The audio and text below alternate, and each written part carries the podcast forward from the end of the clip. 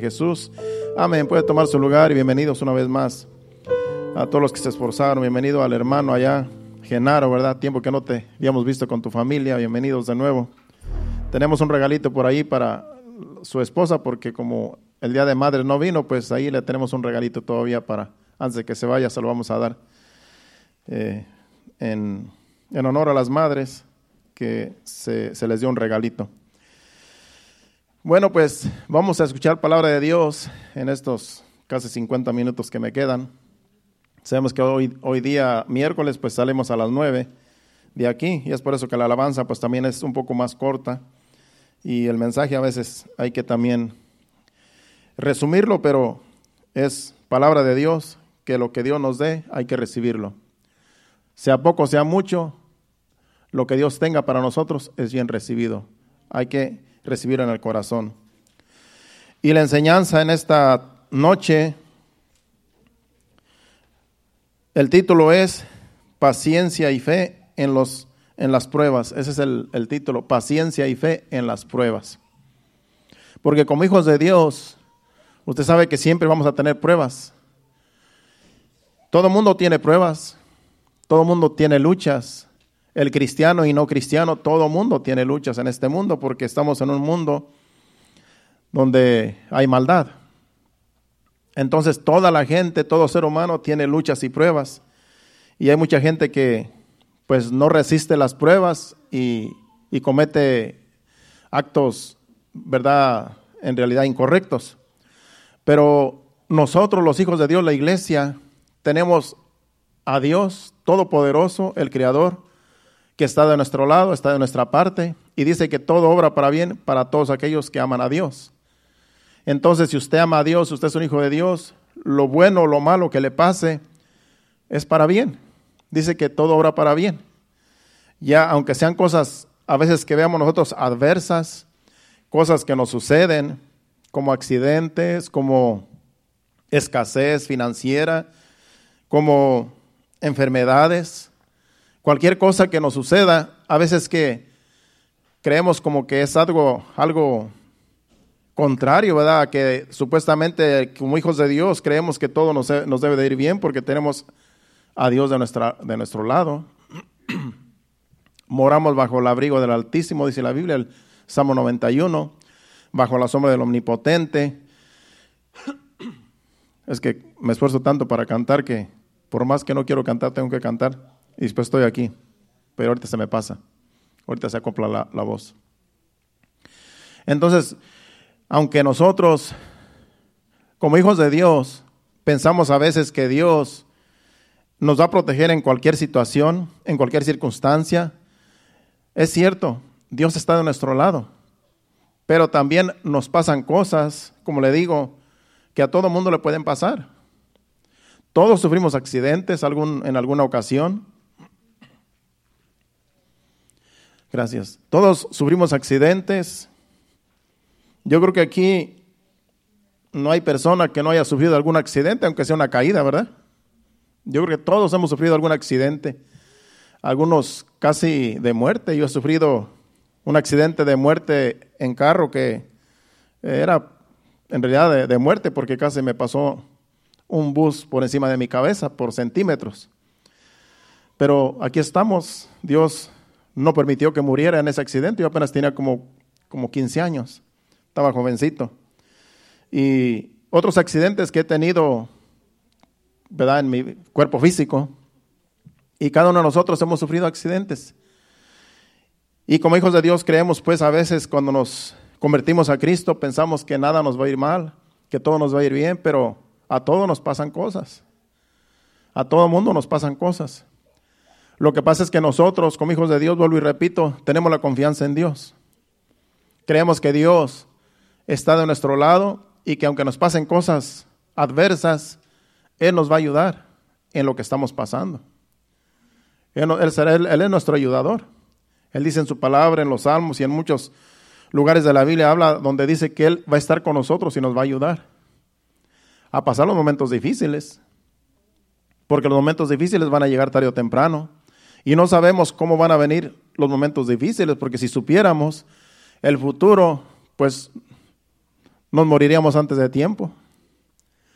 Porque si supiéramos de qué modo vamos a morir o de qué modo vamos a, a pasar a la eternidad, pues Dios no nos lo revela porque en realidad no nos conviene. Dios no nos quiere ver frustrados, Dios no nos quiere ver preocupados. Imagínense que, que, le dicen a una persona, pues este, tú te vas a morir de cáncer, pues antes de que le venga el cáncer ya se muere del susto. Entonces, Dios sabe el futuro, pero no nos dice el futuro. No nos dice qué va a pasar. En nuestro caminar de cristianos no nos dice qué va a venir. No nos dice las pruebas que vamos a pasar. No nos las dice. Pero sabemos que estamos en este mundo de maldad y van a pasar cosas. Que estamos en las manos de Dios y siempre le pedimos a Dios que nos cuide, que nos guarde, a nosotros, a nuestra familia. Pero de que pasan cosas, pasan cosas. Es como cuando nos convertimos mi esposa y yo al Evangelio pues sin conocer nada de la palabra, sin, a mí nunca, nadie me había predicado antes del Evangelio.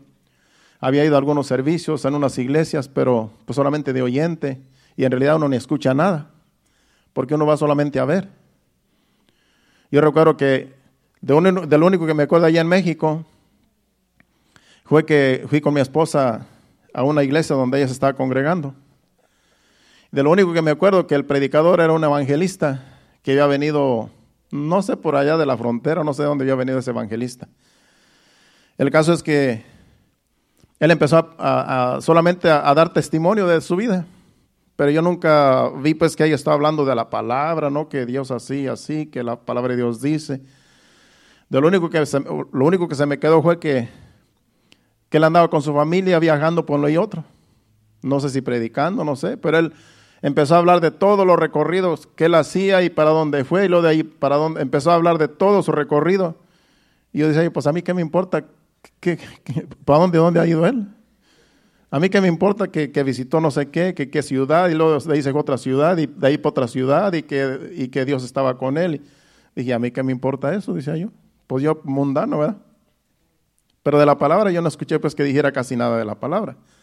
Y eso fue lo que, se me quedó, me acuerdo que decía, no, pues este, allá afuera pues tengo una, una camioneta, porque a las pickups le llaman camionetas allá. Tengo una camioneta, dice, donde esa camioneta me la dio Dios. Yo decía, yo también tengo una camioneta allá y más grande que la de él, dice yo. Porque me había llevado una de aquí, una trocota fea, grandota, que a mi esposa nunca le gustaba, una 4x4. Y yo decía, pues él me quiere apantallar, pues yo tengo una más grande que la de él, que anda allá pantallando. Y yo pues acá mundano, ¿verdad? Porque yo no, solamente iba nada más de oyente. Pues eso es lo que pasa, que cuando uno va así, porque lo invitan y uno va, a veces uno ni hace caso del, mensaje. A veces uno pone atención en otras cosas, en las personas, y en realidad a veces uno el, mensaje pasa, Dios le habla y, uno ni pone atención. De tal manera que, pues, las veces que yo fui a la iglesia allá en México, pues no se me quedó nada de lo que se haya estado predicando. Pero aquí, cuando, cuando verdaderamente me convertí aquí, Verdaderamente Dios trató con nosotros, con mi esposa y conmigo, principalmente conmigo. Y de ahí sí me, convertí de, lleno, ahora sí que de lleno al Evangelio.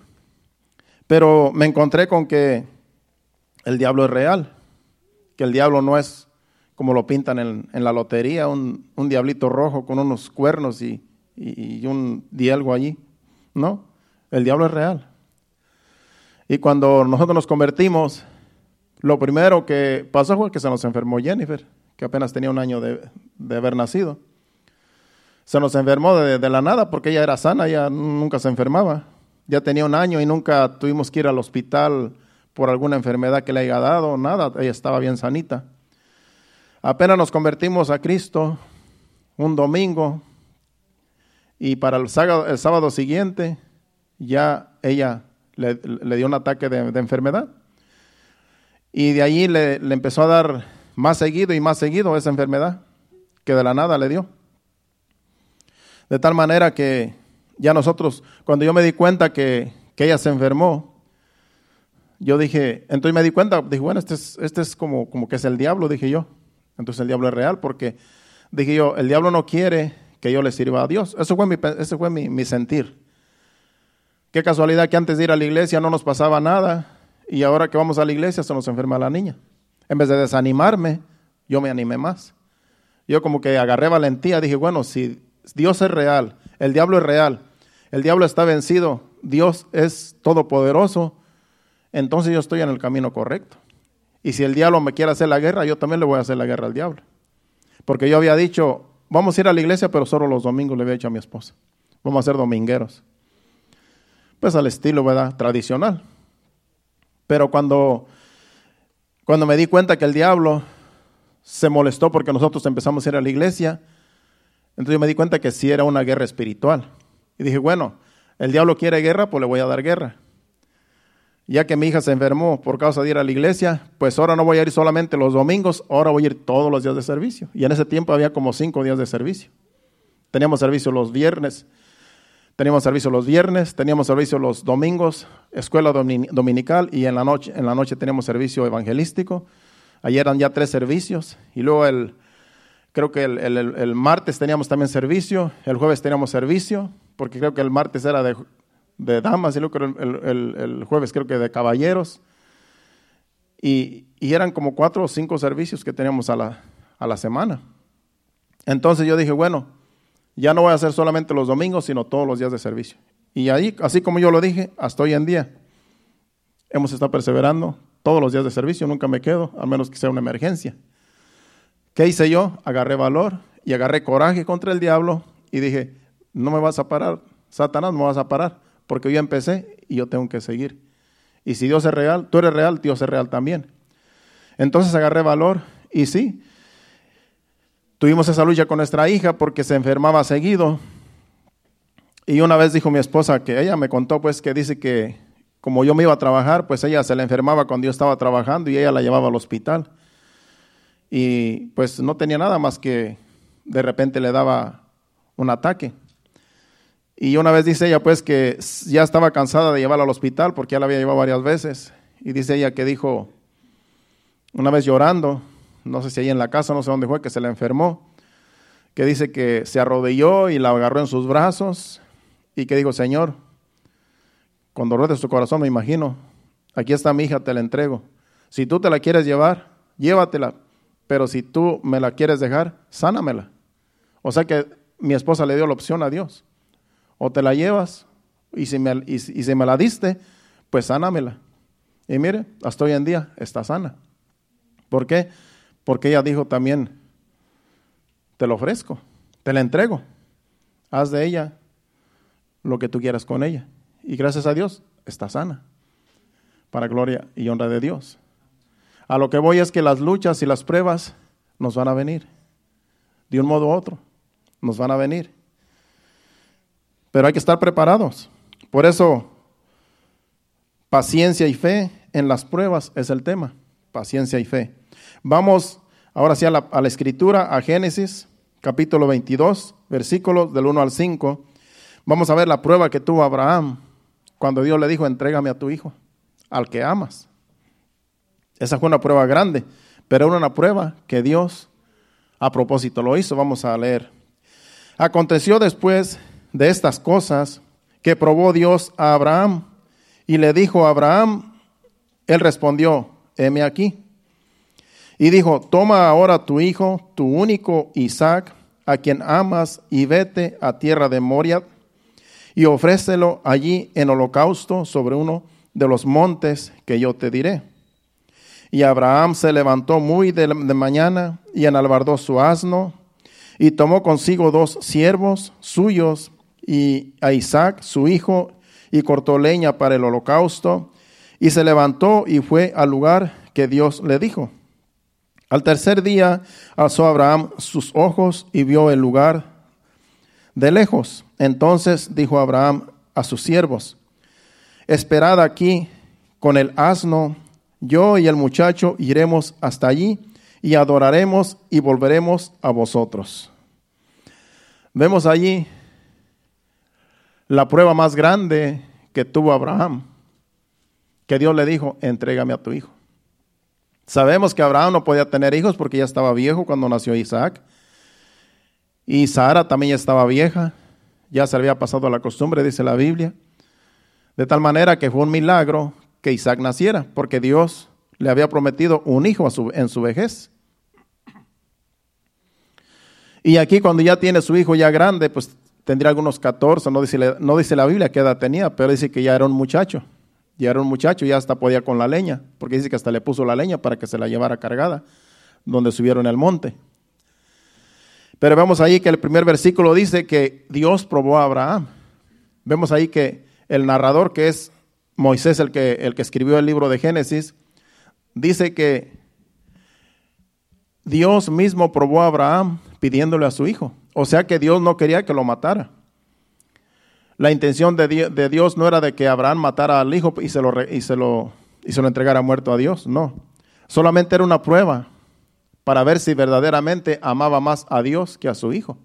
Esa fue la prueba de Abraham. Si en verdad me amas, porque la Biblia dice que debemos de amar a Dios con todo nuestro corazón, con toda nuestra mente, con todo nuestro ser, antes que todas las cosas. Y aquí Abraham demostró a Dios de que sí amaba más a Dios, aún que su propio hijo, que amaba mucho, dice. Entonces fue una prueba para Abraham. De tal manera que no le rehusó su hijo. Él pudo haber dicho, no, pero si tú me lo diste, ¿para qué me lo estás pidiendo ahora? No, simplemente él obedeció y fue. Pero él tenía fe porque dice que arregló el, el asno donde iban a ir y sus dos siervos fueron con ellos y antes de subir al monte les dijo, espérenos aquí, que mi hijo y yo vamos a ir, vamos a adorar a Dios y luego vendremos para atrás. O sea que Abraham sabía que Dios, de un modo u otro, le iba a regresar a su hijo para atrás. A lo mejor Abraham sabía que como Dios da vida a los muertos, él pudo haber dicho, bueno, si yo le quito la vida a mi hijo, Dios le va a dar vida también, porque como quiera Dios también me dio promesa de que por medio de este hijo me, me va a multiplicar, voy a ser multiplicado. En otras palabras, mi descendencia va a ser multiplicada aún como, como las estrellas. Ya todas las promesas estaban en él, las promesas que Dios le había dado por medio de su hijo, que Dios le iba a dar familia. Entonces, Abraham sabía que Dios, como que iba, iba a cumplir su propósito en él. Y de un modo u otro, si le quitaba la vida a su propio hijo, Dios le iba a dar vida como quiera. De un modo u otro, Dios es el Dios de milagros. Y cuando intentó, pues más adelante donde dice pues que sí intentó clavarle el cuchillo a su hijo, Dios le dijo, o sea, el Señor, que viene siendo Jesucristo, dice que el ángel de Jehová le dijo, detente, no lo hagas. Ya Dios ha provisto para el sacrificio. Había un, carnero enredado en unas zarza, dice, con sus cuernos, y fue el que lo hicieron en el, en el lugar de, de Isaac. Ya Dios sabía lo que iba a hacer. Pero la prueba fue de que le pidió a su hijo, como en holocausto, como en sacrificio. O sea que era una prueba. Era una prueba que Abraham la pasó. Y después de que pasó esta prueba, ya Dios lo llama el hombre de la fe. Por eso a Dios se le llama el, el padre de la fe. Porque él tuvo fe de que Dios, a Dios hay que servirle. No importan las condiciones, no importa lo que Dios pida, a Dios hay que servirle. Y eso es fe. Y esa era la fe de Abraham. Y es que la escritura es tan, es tan compleja para las personas que no, que no conocen la escritura o que, no, que tienen ignorancia en lo que es la palabra de Dios, que un pasaje así como este, a una persona que no conoce nada de la Biblia, pues leen estos versículos y piensan que Dios es cruel.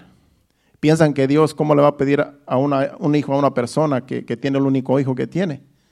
Pero era una prueba para Abraham. Dios no le iba a dejar que lo matara, era solamente una prueba. Les digo esto porque en una ocasión, una señora que yo conocí hace años antes de yo venir a los pies de Cristo, esa señora era muy buena persona, ayudaba a mucha gente, vivía aquí, aquí en Estero. Y esa señora, estuvimos allí compartiendo por muchos años, por algunos tres años yo creo, mientras yo estaba soltero. Una señora ya como de sesenta y tantos años, ya era una señora ya retirada, y ella hacía trabajos sociales. Y una vez se trató de la Biblia, ¿verdad? Y yo recuerdo que alguien le preguntó que si, que si ella creía en, Dios. Sí, yo creo, yo creo en Dios, dice. Dice, pero yo no creo en la Biblia. ¿Y por qué usted no cree en la Biblia si la Biblia es palabra de Dios? No dice, porque yo en la Biblia vi que Dios le dijo a un hombre que le sacrificara a su hijo. Dice, y Dios no puede hacer eso, por eso yo no creo en la Biblia. Creo en Dios, pero no en la Biblia. Y me imagino que, leyó esto de, Abraham, cuando Dios le dijo que le sacrificara a su hijo. Entonces, esta señora, por eso hace falta los maestros. Porque cuando una persona lee algo del Antiguo Testamento, no lo va a entender. Y va a pensar que Dios es cruel, que Dios es malo, y van a rechazar la Biblia. Pero para eso se necesitan maestros, para explicar bien lo que quiere decir cuando algo no se puede entender. Es por eso que se necesita congregarse, porque no es nada más de leer la Biblia y ya. La Biblia es la palabra de Dios, pero hay mucha gente que la lee y no la entiende. Es por eso que Dios necesita pastores y maestros, evangelistas y todos los que prediquen el Evangelio para enseñar las escrituras y que no, se, y que no haya confusión. Porque la palabra de Dios se explica a sí misma. Y si no se puede, y si una persona no puede explicarla, pues Dios tiene a alguien que la va a explicar. Porque la Biblia se tiene que entender bien. Si no se entiende bien la Biblia, puede haber confusión, como pasó con esta señora, que hasta la fecha yo sé que ya falleció, pues ya, ya la señora ya era de edad en ese tiempo. Sabrá Dios si, solamente Dios sabe si fue salva o no, pero ella decía que ella no creía en la Biblia, por esto que leyó, por este pasaje que acabamos de leer. Y es que la palabra de Dios es muy extensa y para eso se necesitan personas que sepan explicarla para que la gente no se quede con dudas de que yo no entendí nada. Porque la palabra de Dios es, es, misterio, pero es revelada a los simples, dice la Biblia. No se necesita ser grandes teólogos para entenderla, simplemente Dios nos da entendimiento por medio del Espíritu Santo. No se necesita ir a la escuela para, para que entiendas la Biblia. Incluso muchos universitarios no la entienden Muchos que tienen mucho estudio, mucho colegio, mucho, mucha universidad no entienden la Biblia porque esto es espiritual. Pero en cambio la puede entender una persona que apenas empieza a leer. Porque Dios es el, es el que da la sabiduría por medio del Espíritu Santo y por medio de las Escrituras. Por eso es necesario congregarse porque así Dios nos habla por medio de su palabra y nos explica para entenderla bien. Déjeme decirle que en Santiago capítulo 1, versículo 24, perdón, 2, de 2 al 4, aquí está hablando de cuando una persona como hijo de Dios tenemos pruebas. Y aquí el apóstol Santiago nos aconseja. Dice, hermanos míos, tened por sumo gozo cuando os halléis en diversas pruebas. Dice que, que, nos, que estemos gozosos cuando tenemos diversas pruebas. ¿Y qué persona va a tener gozo cuando tiene pruebas? Y dice varias pruebas, diversas pruebas de toda clase. Dice que debemos de tener gozo, sumo gozo. En otras palabras, tenemos que estar bien contentos cuando tenemos muchas pruebas. Pero yo pienso que casi no hay persona que tenga muchas pruebas que esté contenta, que tenga gozo. A menos que tenga el Espíritu Santo que esté en el Espíritu Santo y que sabe que Dios le permitió esas pruebas, porque después de que pase las pruebas va a relucir como el oro. Por eso dice, hermanos míos, tened por sumo gozo cuando os halláis en diversas pruebas. El otro dice, sabiendo que la prueba de vuestra fe produce paciencia, mas tenga la paciencia su obra completa para que seáis perfectos y cabales sin que os falte cosa alguna. Dice, más tenga la paciencia su, obra perfecta. ¿Qué pasa cuando tenemos diversas pruebas? Que a veces se nos va la paciencia. Entonces Dios quiere que tengamos fe y paciencia en medio de las pruebas. Porque como le dije al principio, las pruebas van a venir. No las vamos a poder detener, porque de que vienen, vienen. Pero lo que también hay que entender es que Dios las permite para poder nosotros vencer las adversidades y con la fe en Dios Dios nos ayudará con la paciencia también a pasar las pruebas. Nadie quiere pasar pruebas. Nadie quiere eh, eh, estar desvelándose cuidando a un enfermo. Nadie. Nadie queremos eso. Nadie quiere tener preocupaciones. Pero a veces tenemos que pasar por todo eso. Y no podemos decir, no, yo no quiero. Hay que que la pase otro. No, cuando nos vienen no podemos decir que no, porque ya están ahí. Ahora sí, como, lo dice, como luego dicen, como dicen el, dicho, pues ya, ya cuando uno está ahí hay que agarrar el toro por los cuernos. Como es un dicho que, se dice, en otras palabras, eh, hay que atorarle.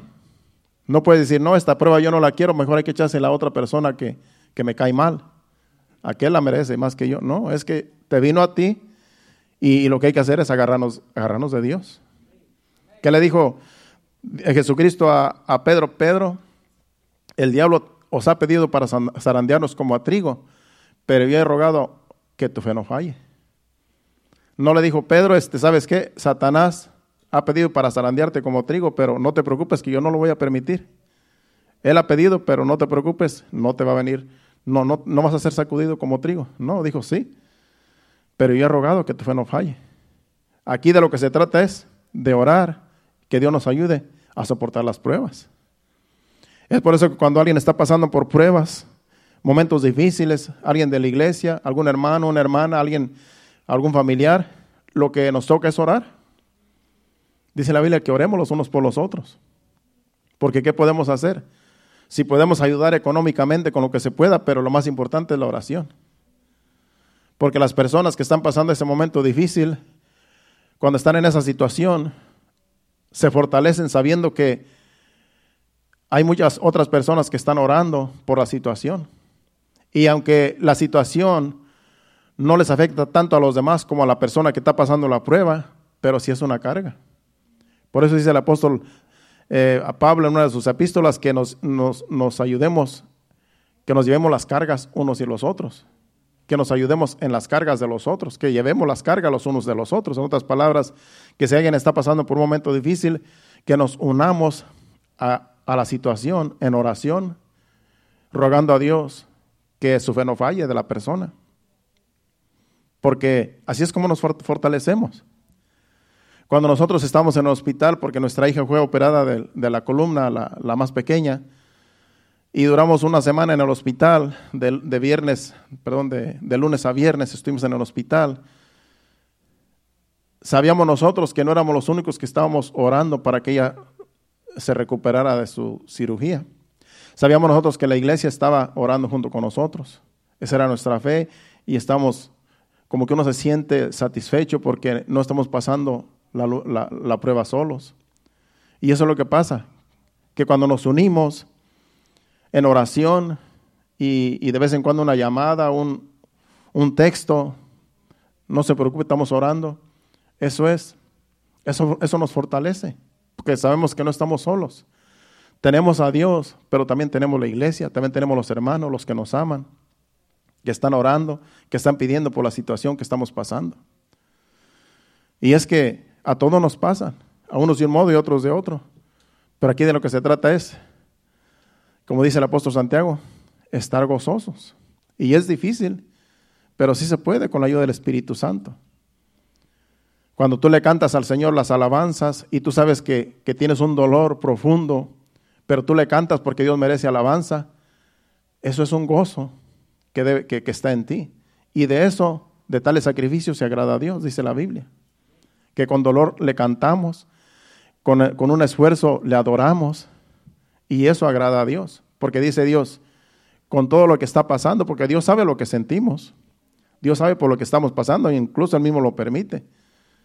Y dice, en la lucha que está pasando, en la prueba que está pasando, todavía me alaba, todavía me adora.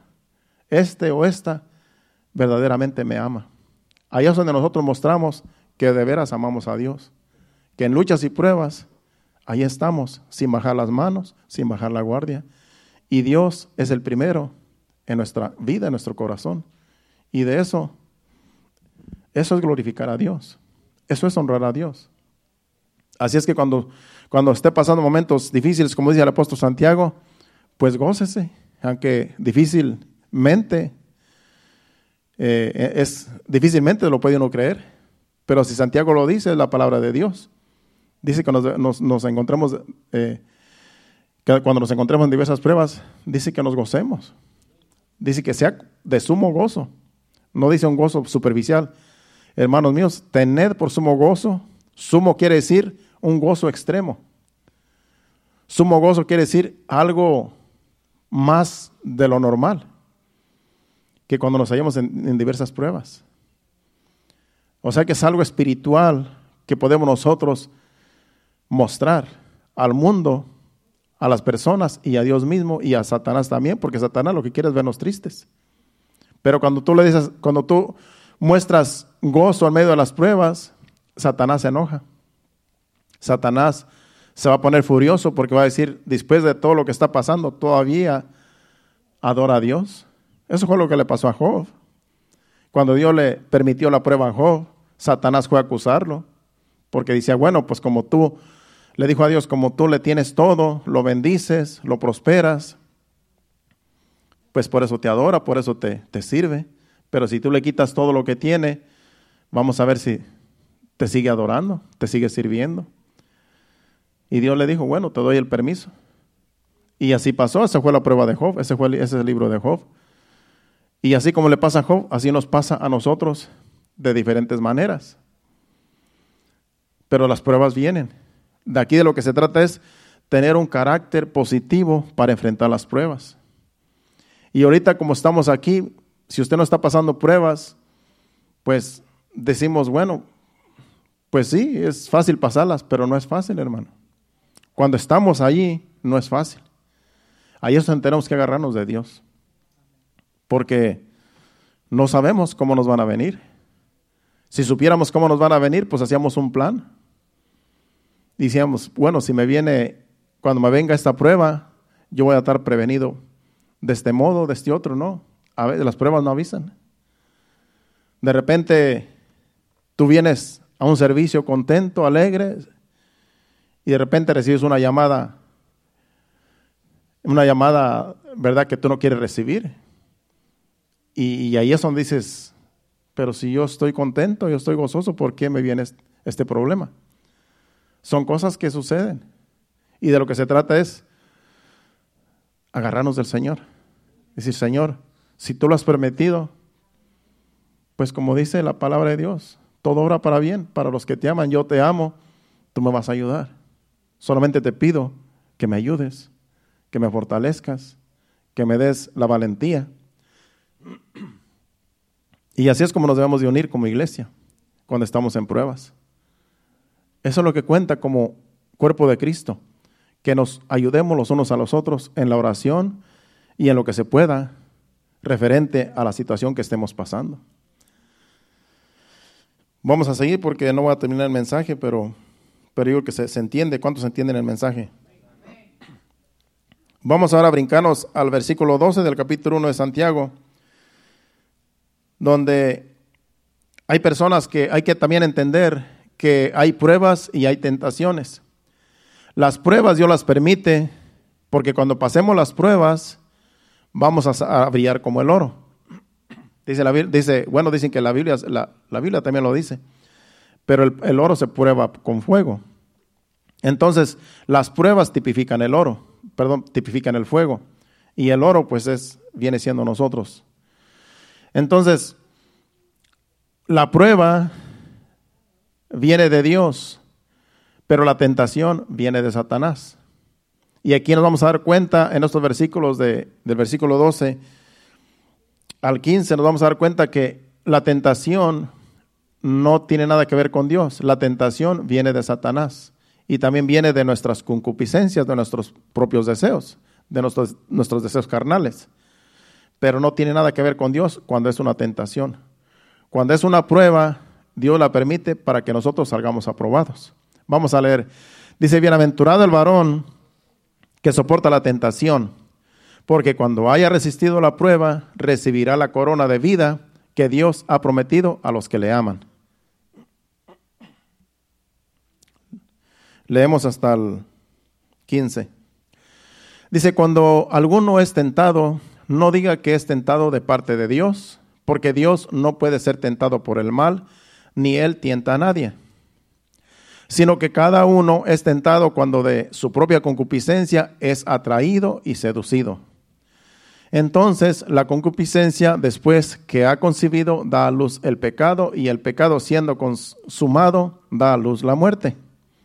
Vemos allí que aquí el apóstol Santiago dice que la tentación viene por causa de las concupiscencias del hombre, por causa de los deseos carnales. Viene la tentación. Eso es una tentación. que el cuerpo no puede aguantar de satisfacer esa tentación que tiene. Pero eso no viene de Dios. Eso viene de las concupiscencias, según estos versículos. Pero también sabemos que Satanás también tienta. En Mateo capítulo 4, versículo 1 dice que, que el Espíritu llevó a Jesucristo, después de que fue bautizado, al desierto para ser tentado por el diablo. Dice entonces Jesús fue llevado por el Espíritu al desierto para ser tentado por el diablo. Imagínense, Jesucristo mismo, el Espíritu de Dios, lo llevó al desierto para que fuera tentado por Satanás. No fue Dios el que lo tentó, fue Satanás el que lo tentó. Lo que lo tentó fue llevado por el Espíritu, pero para ser tentado por Satanás. Y fue tentado, pero no cayó en la tentación. Sabemos la historia, sabemos lo que, lo que, lo que el diablo le pedía a Jesucristo, que Jesucristo con la palabra le decía, escrito está. Son, no solamente de pan vivirá el hombre, sino de toda palabra que sale de la boca de Dios. Escrito está, solamente a Dios adorarás y Él solo servirás. Escrito está, todo en la, basado en la palabra de Dios.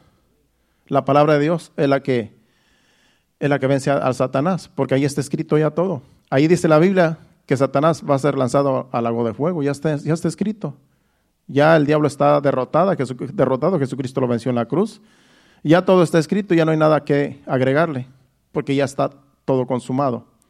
Ya solamente hay que creer en la palabra, que se va a cumplir y se sigue cumpliendo.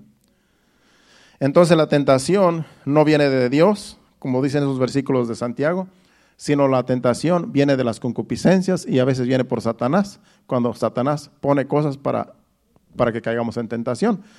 Pero no es no son pruebas. Las pruebas vienen de Dios, las pruebas Dios las permite cuando pasamos momentos difíciles, son pruebas que, que Dios las permite para que las pasemos y para que nos fortalezcamos y tengamos paciencia y tengamos fe en Dios. Vamos a seguir la enseñanza. Vamos a Éxodo capítulo 16, versículos del 2 al 4, donde vemos aquí cómo también el pueblo de Israel fue fue probado porque Dios lo estaba probando. Éxodo capítulo 16, versículo del 2 al 4. Dios probó a su pueblo en el desierto y Dios también prueba a su iglesia hoy en día en diversas con diferentes formas. Dice, y toda la congregación de los hijos de Israel murmuró contra Moisés y Aarón en el desierto y les decían los hijos de Israel, ojalá hubiéramos muerto por mano de Jehová en la tierra de Egipto, cuando nos sentábamos a las ollas de carne, cuando comíamos pan hasta saciarnos, pues nos habéis sacado a este desierto para matar de hambre a toda esta multitud. Y Jehová dijo a Moisés, He aquí yo os haré llover pan del cielo, y el pueblo saldrá y recogerá diariamente la porción de un día para que yo lo pruebe si anda en mi ley o no. ¿Qué dijo Dios?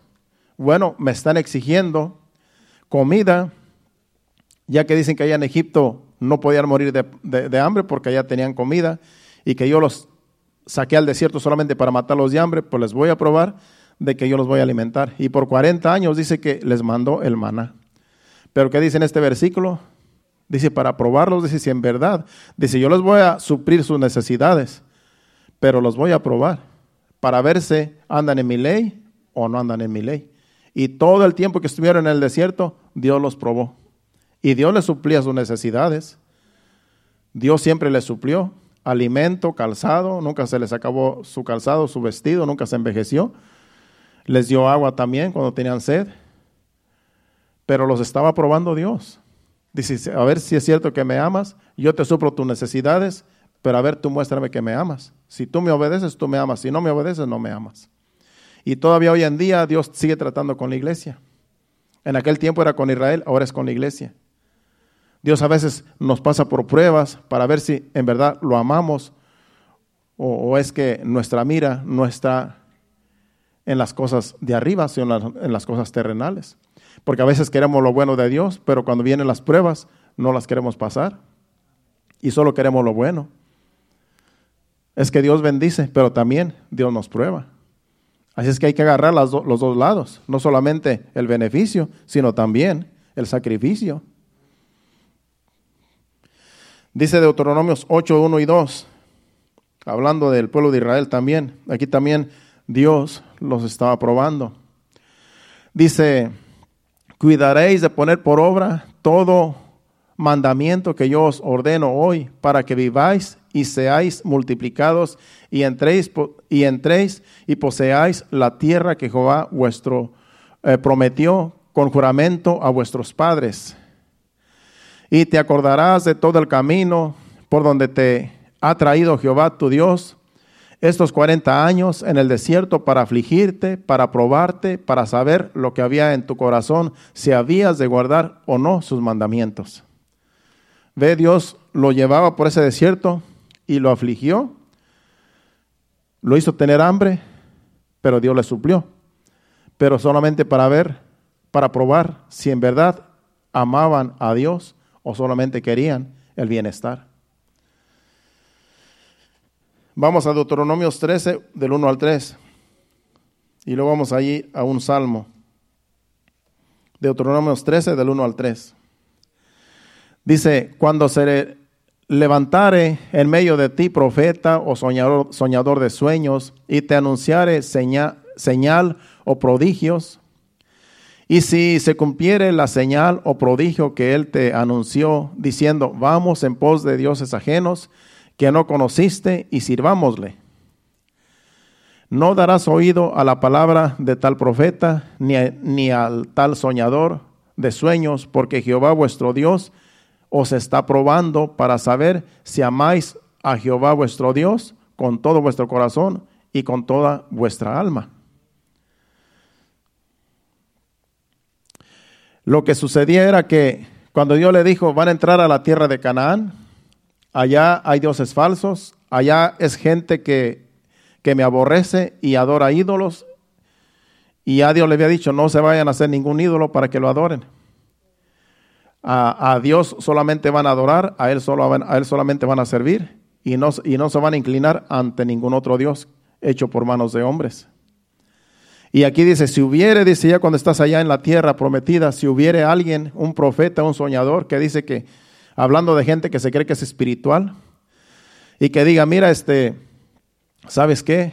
Eh, yo soñé y soñé que eh, aquel Dios es un Dios que hace milagros.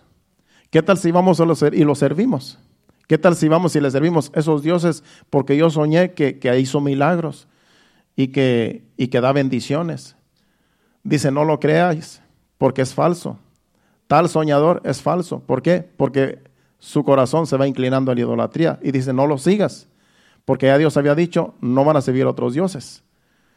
Dice también si llega un profeta y, empieza a profetizar y que diga que se cumplió la profecía, pero esa profecía es por medio de un ídolo, es por medio de un Dios falso que supuestamente hace milagros. Dice, no lo sigan, no le crean, ese es un profeta falso. Cualquier persona que quiera inclinarlos a la idolatría, no le crean. Ningún soñador o falso profeta. Dice, porque yo los estoy probando. Yo los estoy probando para ver si en verdad me aman o van a seguir la idolatría. Es lo que está diciendo en esos versículos. Y eso está hasta el día de hoy. Porque hay personas que dicen, ah, fíjate que eh, tal imagen hace milagros, que tal santo hace milagros, y que a mí me hizo un milagro. Eso es pura falsedad. Ya Dios dijo en su palabra que no nos vamos a inclinar ante ningún ídolo. Para no creer a gente que dice que hay dioses, que hay, que hay imágenes que hacen milagros. Eso es mentira, eso es una mentira de Satanás. El único que hace milagros es Dios.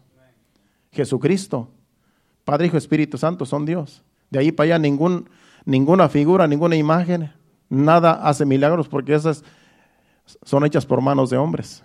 Y como una cosa que es fabricada por manos de hombres va a hacer milagros si el único que hace milagros es Dios.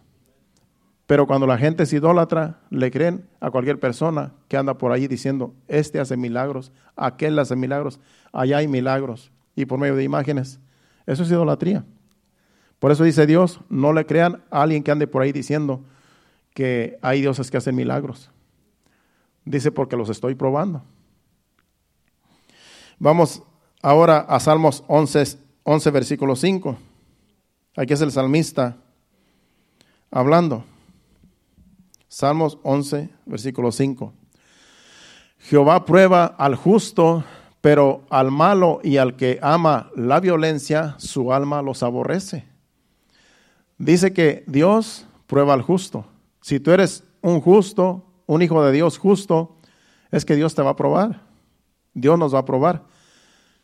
Pero dice que al malo y al malvado, dice que el, alma de Dios lo aborrece.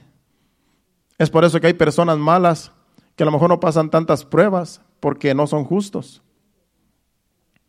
Son malos, es gente mala, es gente, es gente violenta, pero, y parece que todo les va bien, parece que nada malo les pasa. Y a veces a los justos nos pasan pruebas, porque Dios nos, está, nos prueba también. Dice que Dios prueba al justo. Y es por eso diciendo, bueno, ¿por qué a aquel no le pasa nada? ¿Por qué a aquel malvado no le pasa nada? Y parece que todo está tranquilo, pero dice que el alma, que Dios lo aborrece. Vive en su vida, vive en sus pecados, pero tarde o temprano va a morir en sus pecados, porque Dios lo aborrece. Pero al justo dice que Dios lo va a probar. Es por eso que yo sentí que cuando me convertí a Cristo, pues me vino una prueba, pero gracias a Dios aquí estamos. Y así cada uno de nosotros. ¿Por qué? Porque a los justos Dios los va a probar. Vamos ahora al versículo, al capítulo 26 de Salmos y versículo 1 y 2.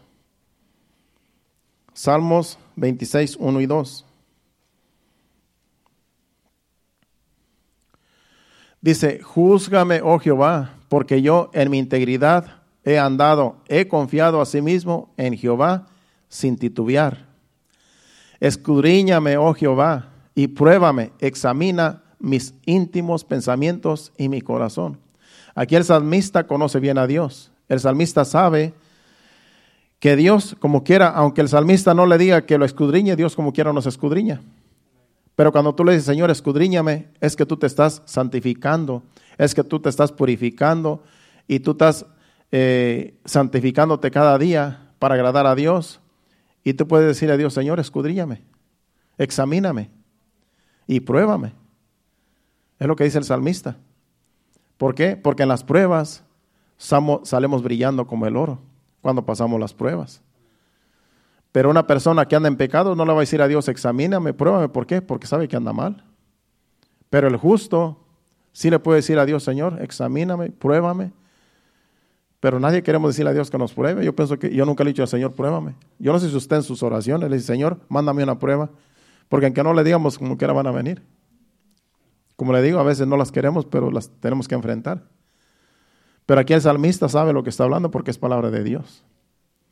Entonces, las pruebas son buenas para los justos, aunque no nos gusten, pero según la Biblia, tienen que venir y hay que recibirlas con sumo gozo.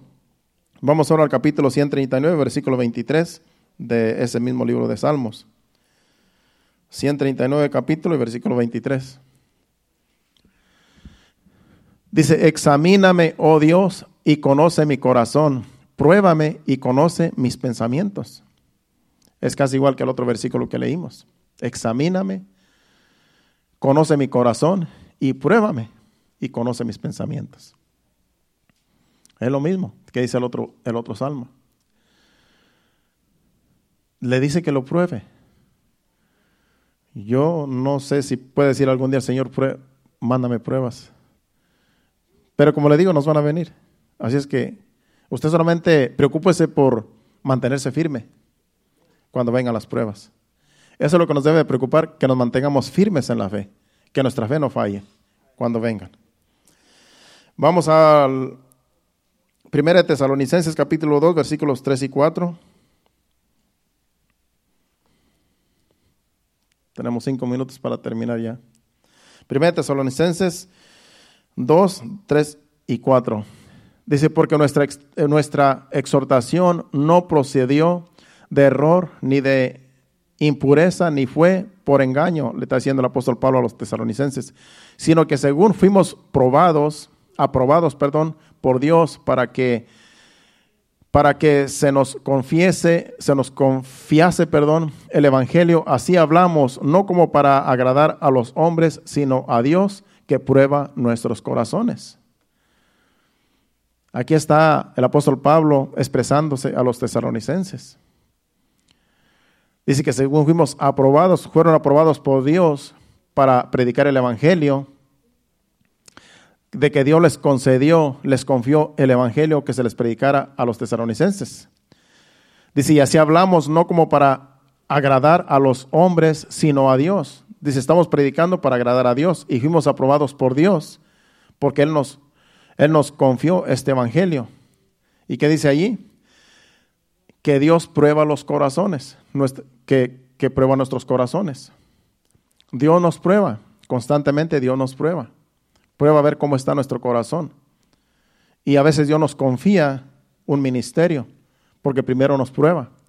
Dios no nos va a dar un ministerio antes de probarnos. Porque ¿cómo nos va a dar algo que sabe Dios que no lo vamos a poder sobrellevar? Pero cuando Dios, Dios por eso primero prepara antes de ponernos en un ministerio. Primero tenemos que pasar por pruebas y cuando pasamos las pruebas, entonces ya nos pone en el ministerio, en el servicio a Dios, porque sabe Dios que vamos a aguantar las pruebas con su ayuda. Así es a cada uno de nosotros. Vamos por último a Primera de Pedro, capítulo 4, versículos del 12 al 17 y ahí terminamos. Primera de Pedro, capítulo 4, del 12 al 17. Amados, no os sorprendáis del fuego de prueba que os ha sobrevenido, como si alguna cosa extraña os aconteciese, sino gozaos por cuanto sois partícipes de los padecimientos de Cristo, para que también en la revelación de su gloriosa, de su gloria, perdón, os gocéis con gran alegría. Si sois vituperados por el nombre de Cristo, sois bienaventurados, porque el glorioso Espíritu de Dios reposa sobre vosotros. Ciertamente de parte de ellos Él es blasfemado, pero por vosotros es glorificado. Así que ninguno de vosotros padezca como homicida o ladrón o, mal, o malhechor o por entremeterse en lo ajeno pero si alguno padece como cristiano, no se avergüence, sino glorifique a Dios por ello. Porque es tiempo de que el juicio comience por la casa de Dios. Y si primero comienza por nosotros, ¿cuál será el fin de aquellos que no obedecen al Evangelio de Dios? Aquí de lo que se trata es mantenernos firmes. Que van a venir las pruebas, dice que no nos sorprendamos por el fuego de prueba que nos ha sobrevenido. En, ese, en tiempos de, de los apóstoles, la iglesia era purificada por persecución. Así era probada la iglesia. Soportaban persecuciones, los mataban, eran había mártires, muchos mártires, muchos murieron, pero se mantenían firmes. La iglesia se mantenía firme. Dice, si padecen por causa de Jesucristo, glorifiquen a Dios. Si padecen como si fueran malhechores, glorifiquen a Dios por ello pero manténganse firmes. Aquí, gracias a Dios, no estamos pasando persecuciones. Lo que pasamos son situaciones cotidianas que nos pasan, pero no pasamos persecuciones de que nos andemos escondiendo, que nos anden siguiendo para matarnos, no estamos pasando por eso. Pero hay otros lugares del mundo donde sí hay persecución y los matan. Ellos sí están en, pasando por diversas pruebas y, dando hasta su vida por el Evangelio, pero aquí nosotros la, la estamos pasando bien. Pero con todo eso pasamos pruebas que Dios nos está ayudando a pasarlas. Y eso, aunque no lo queramos, porque son pruebas que nos vienen, porque Dios las permite. Así es que la próxima vez que usted tenga pruebas, no reniegue, no se enoje con Dios, no se enoje con nadie, solamente ore, pídele a Dios fuerza y pida oración y que el Señor nos ayude a pasar las pruebas porque son necesarias para los justos, como dice la palabra de Dios nos ponemos de pie, le damos gracias a Dios, ese ha sido el mensaje, y que el Señor nos siga dando entendimiento de su palabra para seguir entendiendo lo que Él dice en su palabra para beneficio nuestro, porque la palabra de Dios es un beneficio para nosotros. La palabra de Dios nos beneficia, es alimento a nuestro espíritu. ¿Y cómo nosotros podemos pasar las pruebas? Pues agarrados del Señor, agarrados de su gracia. Mientras estemos agarrados de su gracia, el Señor no nos va a soltar. El Señor nos va a mantener ahí, firmes, humillados. Dios quiere que nos humillemos bajo su mano poderosa y Él nos va a exaltar cuando fuere tiempo. Las pruebas pasan por una razón y a veces es para glorificar a Dios en las pruebas y para que después Dios nos ponga en alto cuando pasamos las pruebas. Con lo que le pasó a Job. Después de que Job pasó la prueba, dice que le dio siete veces más de lo que tenía. Le regresó su familia, dice que le dio hijas más hermosas que las que tenía. Le volvió a dar hijos, le volvió a dar más, siete veces más de todo su ganado, porque pasó la prueba. Así es que las pruebas cuando vienen no vienen en vano, hermanos. Vienen por una razón. Solamente hay que, hay que pasarlas con una actitud positiva, como hijos de Dios, y que Dios nos ayude cuando nos vengan. Y pidamos oración, porque es necesario que oremos los unos por los otros. Dele gracias a Dios, incline su rostro. Vamos a adorar a Dios con este canto y que el Señor nos siga ayudando en momentos difíciles. Gracias, Señor. Gracias, Padre. de mi corazón. Señor, tú